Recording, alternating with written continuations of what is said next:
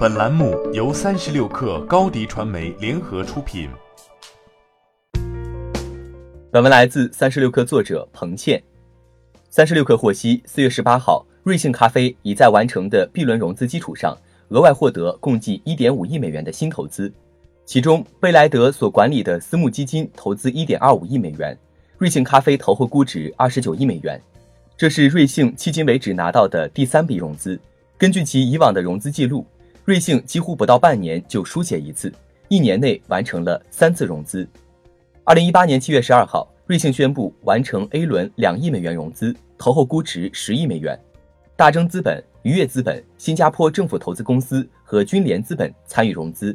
不到半年后，瑞幸又宣布完成两亿美元 B 轮融资，愉悦资本。大钲资本、新加坡政府投资公司、中金公司等为参投公司，而在本轮融资过后，瑞幸估值已达二十二亿美元。三次融资时间十分接近，表明瑞幸对资金的需求非常紧迫，而频繁融资目前并未换来实际的收益，反而是巨额亏损。亏损严重主要与瑞幸烧钱补贴、大规模铺设线下门店等激进打法有关。三十六氪从接近瑞幸的消息人士处得知。瑞幸的亏损主要来自补贴和开店，二者几乎是对半开。事实上，自创立之初，瑞幸就以成为下一个星巴克为目标。为了迅速抢占市场、培养消费者心智，瑞幸曾开启多轮补贴，总计超过数十亿元。而在开店计划上，瑞幸更是在一年内就开出了星巴克在中国多年才能开出的门店数。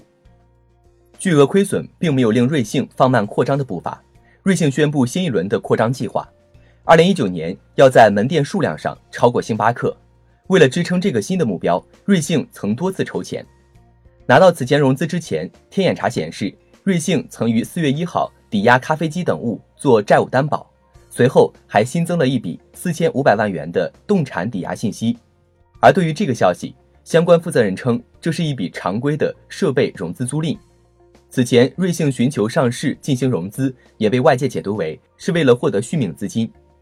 路透社等多家媒体也曾报道称，瑞幸已授权瑞信为其 IPO 牵头承销商，计划最快第二季度在美国进行三亿美元的 IPO。随后，路透还称瑞幸正向投行寻求至少两亿美元贷款。此次融资到位，瑞幸可解燃眉之急，也能为自己的上市计划增添新的筹码。然而，瑞幸不会一直走运，一个自瑞幸创立之初就伴随其的问题仍然存在。瑞幸。究竟何时可以探索出一个确定的商业模式，实现盈利？毕竟补贴可以烧出江山，却烧不出一个健康的盈利模式，也烧不出自我造血的能力，也会让企业完全靠融资续命。ofo 前车之鉴仍在，幸运儿瑞幸仍需警惕。欢迎加入三十六氪官方社群，添加微信 hello 三十六氪，h e l l o 三六 k 二。获取独家商业资讯，听大咖讲风口，聊创业，和上万客友一起交流学习。高迪传媒，我们制造影响力。商务合作，请关注公众号高迪传媒。